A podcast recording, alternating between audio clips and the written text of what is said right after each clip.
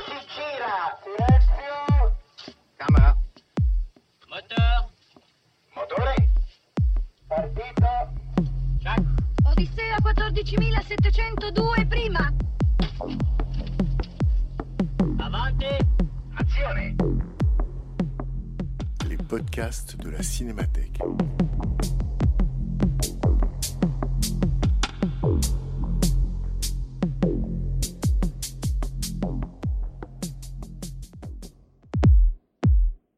Une page de cinéma, votre rendez-vous bimestriel du livre de cinéma, commenté par ses auteurs et des professionnels qui font l'actualité.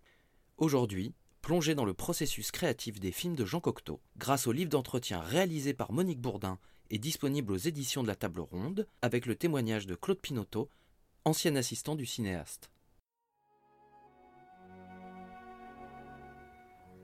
Le privilège du cinématographe, c'est qu'il permet à un grand nombre de personnes de rêver ensemble le même rêve et de montrer en outre, avec la rigueur du réalisme, les fantasmes de l'irréalité. Bref, c'est un admirable véhicule de poésie.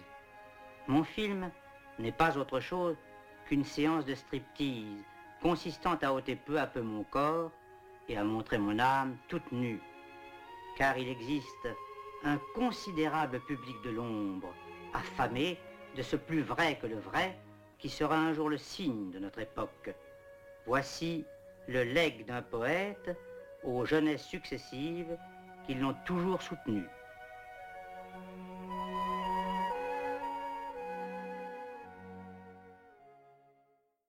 Dans le numéro 109 des Cahiers du cinéma de juillet 1960, quelques mois après la sortie du Testament d'Orphée, Jean Cocteau déclare Les poètes ne vivent que d'accidents. Dès que tout à coup l'accident cesse pour faire place à une vaste phrase qui se déroule, c'est la pompe, c'est la mort. Il me semble qu'il n'y a de beauté qu'accidentelle. L'œuvre, c'est l'accident de chemin de fer en route. Il est un des rares metteurs en scène françaises qui fait l'admiration des cinéastes de la nouvelle vague. Peut-être parce qu'on trouve dans la démarche poétique de Cocteau la recherche d'une vérité intérieure, en apparence et en apparence seulement, contradictoire avec le délire formel de son œuvre. D'ailleurs, Truffaut reçoit en 1959 un prix de la mise en scène pour les 400 coups, créé spécialement pour lui, à la demande de Cocteau lui-même, président du jury cette année-là. Le jeune cinéaste reverse une partie des bénéfices de son premier long métrage afin d'aider à la production du dernier film du poète, Le Testament d'Orphée. Jean Cocteau naît en 1889, six ans avant l'invention du cinéma. Il va grandir en même temps que le médium et va se passionner pour cet art émergent. Romancier, poète, auteur de théâtre, dessinateur, Cocteau crée dans tous les domaines et le cinéma ne fait pas exception. Il aime Méliès, Keaton, Chaplin, Eisenstein, Dreyer. Ses goûts vont du cinéma populaire au film d'avant-garde. Il va beaucoup écrire sur le sujet et mettre en pratique. Après un premier essai en 1925 et grâce à la générosité du mécène et comte de Noailles, qui produit également au même moment L'âge d'or de Buñuel, Cocteau réalise en 1930 Le sang d'un poète. Il évoque dans une lettre écrite à sa mère en août de cette même année Je travaille jour et nuit, mais maintenant je sais écrire en pellicule, comme avec de l'encre, et c'est autre chose, je te l'affirme, de plus grave et de plus étrange. Le film fait scandale, aussi bien chez les surréalistes que dans la bourgeoisie. Il faudra attendre La Belle et la Bête en 1946 pour le voir passer au long métrage. Il devient un incontournable du cinéma français des années 40 à la fin des années 50. On le retrouve interprète à plusieurs reprises, mais également scénariste, adaptateur, narrateur et même costumier. À ce jour, plus d'une centaine de ses œuvres ont été adaptées au cinéma et à la télévision. Son œuvre de cinéaste tient en une poignée de films précieux, tous des manifestes poétiques, réalisés parfois avec peu de moyens, mais toujours beaucoup de créativité. On sait peu que Claude Pinoteau, le réalisateur de films comme Le Silencieux avec Lino Ventura ou encore La Boum avec Sophie Marceau, a longtemps été l'assistant de grands metteurs en scène, comme René Clair, René Clément, Henri Verneuil, Max Ophuls ou encore Claude Lelouch. Il va collaborer avec Jean Cocteau sur cinq films, de 1948 à 1959. Il va devenir un assistant à la fois privilégié et incontournable pour Cocteau, qui lui écrivait ne plus pouvoir faire de film sans son aide. Ces deux artistes qu'a priori tout opposent ont pourtant formé un des duos les plus symbiotiques du cinéma français. Monique Bourdin est l'auteur d'une thèse sur Jean Cocteau. Membre de l'Association des Amis de Jean Cocteau et coéditrice des œuvres poétiques complètes de Jean Cocteau dans la Pléiade, elle réalise ce livre d'entretien avec Claude Pinoteau dont il est question aujourd'hui, Derrière la caméra, avec Jean Cocteau. L'ouvrage, épuisé depuis quelques années, nous donne un accès peu connu et direct au processus créatif du poète, offrant ainsi une nouvelle porte d'entrée et de compréhension de l'œuvre à travers ses singulières méthodes de travail. Cet ouvrage coédité par la Cinémathèque française était épuisé depuis quelques années. Il est de nouveau disponible grâce aux éditions de la Table Ronde, accompagné de nombreux dessins de Cocteau, de documents, de plans de tournage, décors, différents découpages de films, dialogues, ainsi que de nombreuses photographies. Nous avons pu nous entretenir avec l'auteur par téléphone. Monique Bourdin, à quand remonte votre passion pour Jean Cocteau? Depuis que je suis petite, j'habitais au Rang et au ciné-club, je menais des débats. Et alors, euh, mon amour pour Cocteau durait tout le temps. Et quand j'étais sur la côte d'Azur, j'ai failli le rencontrer. Il animait un, truc d'été euh, au théâtre de Cap d'Aille. Et comme j'étais malade, j'ai pas pu le rencontrer. C'était en, en 60, euh, début 63, et il est mort le 11 octobre 63. Euh, j'ai passé mon CAPES, on était sur la Côte d'Azur et j'ai été nommé à Vendôme. Alors là, j'ai pas eu le temps de, de m'en occuper.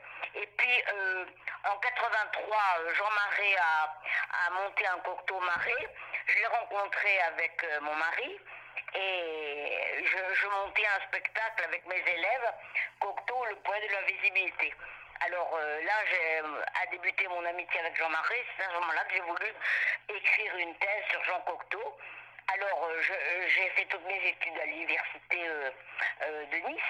Et alors donc, bah, tant pis, je me suis adressée à la, faculté de Tours. Et donc, j'ai présenté ma thèse sur Cocteau. Alors après, euh, ma thèse, euh, bon, ça paraît immodeste de dire ça, mais elle a eu la, la mention très honorable, ça veut dire très bien, à l'unité avec les félicitations du jury. Vous avez travaillé sur les éditions Jean Cocteau de la Pléiade. Je me suis occupée notamment des, des poèmes que Cocteau avait écrits pour Jean Marais. C'était le premier volume, c'était les œuvres poétiques de Jean Cocteau. Et nous étions trois. Euh, il y avait Pierre Kayser, professeur à l'université Paul Valéry de, Montpellier. Il y avait David Kuentop, qui est professeur euh, dans l'université de Bruxelles. Il y avait moi. Et puis le président, le directeur de la Pléiade, c'était Michel Lécodin. Et vous avez travaillé sur les manuscrits? Et, et c'est pas facile parce que l'écriture de Cocteau est difficile à lire. Et après, on fait des, des, des notes. Alors, en particulier, on dit comment l'œuvre a été écrite. On fait des notes et puis il y a des variantes. Donc, c'est un travail très très long. Comment ce projet de livre d'entretien avec Claude Pinoteau est né? Alors, je fais partie des amis de Jean Cocteau. Et en, en 1989, Jacqueline Ferry, qui était secrétaire à l'époque, a eu d'organiser tous les trois mois des rencontres avec les témoins qui étaient encore vivants. Alors, le premier, ça a été Jean Marais en janvier 1989, qui était alors président d'association. Et alors, moi, j'avais un petit magnétophone et un micro, et j'ai enregistré tous les témoignages. Et alors, euh, le 28 octobre, le samedi 28 octobre 1995, elle a invité, euh, elle a invité. Alors, euh, il a parlé pendant une heure. Après, il a répondu aux, aux questions du public, donc c'était très long. Il y a eu, je sais pas combien, deux ou trois cassettes. Et alors, après le, après le témoignage, je suis allée le voir. Je lui ai dit, écoutez, c'est très intéressant, monsieur Pinoteau. Je vais retranscrire tout ça. Mais je ne suis pas à la, retraite. J'ai été à la retraite qu'en juin, le 30 juin 2002. Donc, euh, je ne vais pas m'en... Et puis, j'ai plein d'activités, si bien que j'étais professeur à la faculté des, lettres de, Tours, et puis euh, dans un collège de Vendôme, j'avais beaucoup d'activités, si bien que je dormais que 4 heures par nuit. Alors, quand j'étais à la retraite, je me suis attaquée à la retranscription fin juillet 2002, et c'est très très long à retranscrire. Il y avait plus d'une heure et demie d'enregistrement. Alors, ça me demandait plus d'un mois. Et euh, fin juillet 2002, j'ai téléphoné à Pinoteau. J'ai dit, ça y est, je, vous envoie euh, tout ce que j'ai retranscrit, mais naturellement, moi je trouve que c'est assez intéressant pour faire un livre, mais ça ne va pas rester en l'état. Donc, il faudra que, que, je, j'imagine les questions et vous me répondrez. Alors, je lui ai envoyé tout. Et alors, et ça a fait l'objet de 30 moutures. À chaque fois que je revenais, parce que chez Claude Pinoteau et sa femme, et à chaque fois que je revenais, je, j'élaborais des choses, je suis très exigeante, donc je n'étais satisfaite qu'au bout de 30 mou- moutures. Alors, euh, on a travaillé septembre, octobre, novembre et décembre 2002, et euh, début, début euh, janvier 2003, j'ai dit ça y est, j'ai fini. Alors, il a fait lire le manuscrit à son ami euh, José Liboquet et il a trouvé très intéressant. Alors, il nous a invités en janvier 2003, José Louis Boquet et moi, au restaurant. Et José Louis Boquet a dit c'est très intéressant, ça mérite un livre, donc je vais le faire publier. Avant de parler de leur collaboration, pouvez-vous évoquer la façon de travailler de Cocteau qui est si particulière, et notamment dans sa manière d'aborder des problèmes et accidents qui peuvent survenir lors d'un tournage? Tournés ne correspondent pas à ce qu'il souhaite, il ne fait pas de nouvelles prises. Il invente une réplique pour compenser l'erreur de l'un de ses techniciens. Et c'est une constante chez lui, chez lui, sur tous ses films, depuis son premier film Le sang d'un poète en 1930 jusqu'à son dernier film Le Testament d'Orphée en 1959. Alors je ne donnerai que deux exemples. Dans La Belle et la Bête, il tourne et il a engagé Henri Alcan comme directeur euh, de la photographie. Et euh, c'est son deuxième film. Henri Alcan a, tra- a travaillé d'abord sur la bataille du rail de René Clément. Et c'est René Clément qui l'a fait connaître à, Cocteau, il l'a engagé. Il est très minutieux, il met plusieurs heures pour régler des, des éclairages. Alors, euh, Cocteau a demandé de faire des éclairages de jour. Et Henri Alcan se trompe et il fait des éclairages de nuit. Alors il est, il est désolé, la scène n'était pas tournée encore. Il a dit c'est pas, c'est pas grave.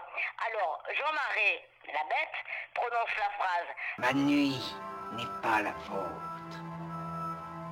Il fait nuit chez moi. C'est le matin chez vous.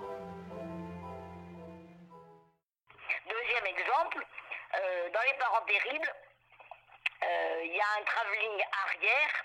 Euh, D'abord, il faut dire que pendant tout le film, Cocteau en voix off dit que l'appartement est une roulotte. L'appartement des parents Michel. Et pour le dernier plan, il a prévu qu'un travelling arrière éloignerait lentement la caméra de la chambre. Les roches sont projetées le soir. Les techniciens sont catastrophés. Le travelling tremble parce que le sol du studio n'est pas euh, plan, mais plein de trous.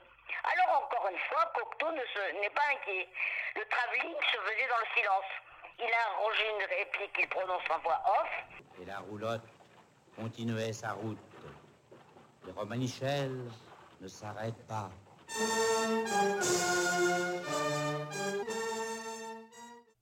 Ça c'est un exemple des trouvailles de Cocteau qui, en poète de génie, euh, invente. Dans La Belle la il n'y a pas que ça, il y, y y en a d'autres. Dans Les Parents Terribles aussi. Et puis je vous dis, de- depuis son premier film, Le sang de poète, jusqu'au dernier, il y a chaque fois des inventions comme ça. Le père de Pinotto travaillait dans le cinéma comme euh, régisseur. Très jeune Claude euh, fait de la figuration pour nombreux films. Il a commencé, il était très jeune, alors il a d'abord été coursier, il a tout fait. Euh, Il a été régisseur, voilà, et euh, il a été troisième assistant, puis second assistant. C'est Lino Ventura qui l'a convaincu de tourner un film. Et il a tourné son premier film avec, avec euh, Lino Ventura, mais très très tard. Euh, et ça a été la, la première, la, la dernière cible. Mais il a été assistant très très très longtemps. Euh, Il a eu une grande carrière. Ils se rencontrent en 1942 sur le Baron fantôme de Serge de Poligny, rare œuvre fantastique française de cette période. Cocteau en signe les dialogues, mais joue également le rôle titre. Oui, c'était le, le baron fantôme. Il était une momie. Et le, euh, quand on. Alors, euh, je sais plus, 40 ans ou 50 ans, il y avait des momies. Et le jour où, où, je sais plus, un personnage du film ouvre la porte, la momie part en morceaux. Donc là, il avait. euh, c'était Serge Poligny, je me souviens plus. Euh, je crois que, que Jean Cocteau avait écrit les dialogues. Et pareil, ah, ah oui, alors là, euh, euh, aller en, en poussière. Et donc Claude Pinotto avait passé son temps à tourner autour de lui, à l'en- entourer des... Et c'est sa première véritable rencontre avec Cocteau. Il entourait des fils, euh, des fils. Alors il dit, il toujours, je ne sais pas si, si Cocteau avait un bon souvenir de ça, voilà. Cocteau et Pinotto se retrouvent sur le tournage de Ruy Blas de Pierre Billon. C'était Jean Marais qui jouait le rôle de Ruy Blas. Et Cocteau avait écrit, la- il aimait beaucoup Victor Hugo, il avait écrit l'adaptation et les, et les dialogues. Et alors, euh, il a trouvé très, il appelait le boy scout Cocteau. Il a trouvé que très, très dégourdi, et puis il l'envoyait faire des cours, voilà, petit à petit, mais, mais il tournait pas encore. Dans Derrière la caméra avec Jean Cocteau, Claude Pinotto à un moment vous explique comment Cocteau travaillait et vous donne l'exemple des enfants terribles. Il vous répond Un jour, il me demande de chercher des manies, des tics, à l'appartement, comme on trouve des habitudes bizarres et agaçantes chez certaines personnes. Ici, c'étaient les meubles, les portes et les fenêtres qui avaient ces manies. Une porte de placard qui ferme mal, une autre qui s'ouvre en grinçant quand on a cru la fermer, un rideau qui coulisse mal sur sa tringle. Ce sont ces manies qui donnent une vraie vie à l'appartement et qui le rendent tout à fait réel. Alors, nous nous amusions à inventer ces manies ou à les débusquer. Plus loin, vous lui faites cette remarque. Je pense qu'en expliquant la manière dont vous trouvez par intuition les objets qui convenaient à Cocteau, vous étiez rentré dans son univers poétique. Exactement, c'est lui qui a trouvé la zone pour, euh, pour Orphée. Dans cette relecture contemporaine du mythe d'Orphée, à la mort d'Eurydice, Orphée doit, pour la rejoindre, traverser un miroir pour accéder à la zone, c'est-à-dire au royaume de l'au-delà.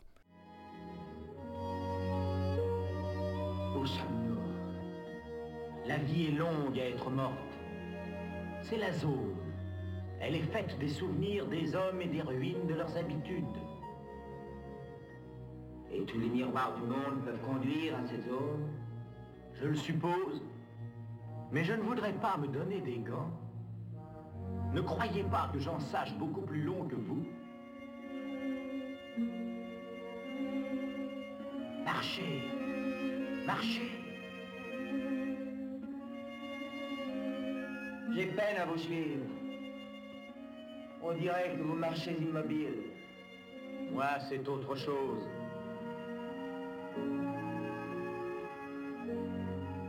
La zone, c'était le- l'école Saint-Cyr qui avait été démolie par la, euh, guerre. Et euh, donc Bérard avait imaginé la l'auvent de Bercy. Et, pareil, Pinotto a fait des photos, il a porté ça. il avait beaucoup de. Euh, ce qu'il voulait, faisait des dessins. Et, et Pinotto euh, allait à, à moto et il trouvait des choses. Par exemple, pour le chat et la mort, Cocteau avait dessiné, avait dessiné quelque chose. Et euh, passe- partait sur la route à moto pour trouver, alors il disait euh, c'est difficile à trouver. Et finalement, il a trouvé exactement. euh, alors le chalet, il, il était décrit, alors les, les, les volets tombés, enfin bon. Il a trouvé le golfe de la Boulie euh, par hasard au bout d'une route. Et quand il est arrivé avec les photos, euh, Cocteau lui dit Ah ben voilà, c'est exactement ce que je voulais. Quand j'étais enfant, j'allais là avec ma mère et, juste après la guerre, et je me souvenais des. De. Et tout comme ça. Pouvez-vous évoquer le tournage des Enfants Terribles, une adaptation de Cocteau que réalise Jean-Pierre Melville en 1948 Dans Les Enfants Terribles de Melville, bon, Melville a voulu tourner Les Enfants Terribles d'après le roman de Cocteau, mais Cocteau a fait les dialogues, et euh, comme il disait, euh, comme a rencontré Edouard Hermite, parce que c'était Edouard Hermite qui jouait Nicole Stéphane, alors Edouard Hermite, euh, il m'a dit j'étais un mauvais acteur. Pour le premier colloque Cocteau à Montpellier en mai 1989, euh, on a présenté tous les films de Cocteau. Il y avait notamment Les Enfants Terribles. Et il s'est caché dans les toilettes parce qu'il ne s'aimait pas. Alors donc, euh, euh, disons que euh, c'est lui qui a, qui a fait les dialogues. Et puis il m'a dit, parfois Melville s'en allait, et c'était c'était Cocteau qui tournait les scènes. Et de toute manière, il était présent. Et même quand Melville tournait, on se tournait vers, vers Jean Cocteau pour voir s'il était d'accord. Il ne disait rien. Mais sa présence était. Alors, euh, Melville est parti à un certain moment et, et c'est Cocteau qui a tourné les films, les scènes. Dans le testament d'Orphée, Cocteau semble jouer son propre rôle à l'écran. Et Pinotto va passer derrière la caméra pour l'assister. Est-ce qu'il propose des choses à Cocteau ou alors le cinéaste garde le contrôle absolu de sa réalisation Il a, il a été l'acteur principal seulement dans, dans Le Testament d'Orphée, son dernier film, et c'est pour ça qu'il a demandé à Claude Pinotto d'être son œil et d'être derrière la caméra. Mais naturellement, euh, Pinotto ne tournait que, que, que ce que voulait euh, Cocteau. Tous les jours, ils avaient des, des réunions. Bon, c'est Cocteau qui changeait suivant le, les, les difficultés. Par exemple, quand, quand Minerve le, le tue avec sa lance, c'était très difficile. Alors finalement, c'est le décorateur qui a trouvé un, un- moyen de d'entourer, de, faire un, un cercle. Euh, D'ailleurs, il le raconte dans, dans le livre, Claude Pinotto, mais euh, Claude n'a rien inventé là. Il a, il a fait exactement ce que Cocteau a demandé. Mais comme il y avait des difficultés techniques, tout, les, tout Cocteau euh, s'adaptait et il changeait, euh, voilà, il changeait les choses. Quelle différence faites-vous entre le Cocteau poète, écrivain, cinéaste et dessinateur Et est-ce que vous avez identifié des thématiques récurrentes? Il était poète en tout. Alors, ces thèmes, on les retrouve partout. On les retrouve dans la poésie critique, dans la poésie, dans, dans les, dans les romans, dans, dans les ballets, partout. Et c'est le même thème. En fait, euh, il est poète, mais il prend des véhicules différents. C'est ce qu'il dit. Alors donc, a pour moi, il n'y a pas de différence. Quand on connaît bien l'œuvre de Cocteau, euh, on le retrouve dans toutes ses œuvres. Par exemple, euh, il dit, il dit euh, que le poète reçoit les coups parce qu'il est exposé au monde, mais qu'il crée sous l'actualité. Il, emploie, c'est- toujours les mêmes thèmes qui reviennent. Mais le, le thème le plus, le plus fréquent, c'est Cocteau, le poète de l'invisibilité. Voilà, c'est euh, je reçois les je reçois les coups. D'ailleurs, quand j'ai présenté ma thèse, euh, euh, j'ai terminé ma conclusion en disant ben, maintenant j'aimerais bien être comme Cocteau, comme Mr. Jekyll et Mr. Hyde, me cacher sous la sous l'actualité et laisser mon double recevoir les coups. Pour terminer, je voudrais citer cette phrase de Claude Pinoteau, qui répond dans l'ouvrage à une question sur l'influence que Cocteau a eue sur sa carrière. Il répond Il m'a appris ce qu'aucun autre ne m'a appris une liberté de création totale, une esthétique particulière, la foi dans les hasards et les signes, la manière de tirer avantage des inconvénients apparents, la sérénité de trouver les choses puisqu'elles existent, mais également l'exigence et la courtoisie. Et voilà, une vague joyeuse vient de balayer mon film d'adieu. S'il vous a déplu, j'en serais triste, car j'y ai mis toutes mes forces comme le moindre ouvrier de mon équipe. Ma vedette est une fleur d'hibiscus. Si vous avez reconnu en route quelques artistes célèbres, ils n'apparaissent pas parce qu'ils sont célèbres, mais parce qu'ils répondent à l'emploi des rôles qu'ils interprètent et parce qu'ils sont mes amis.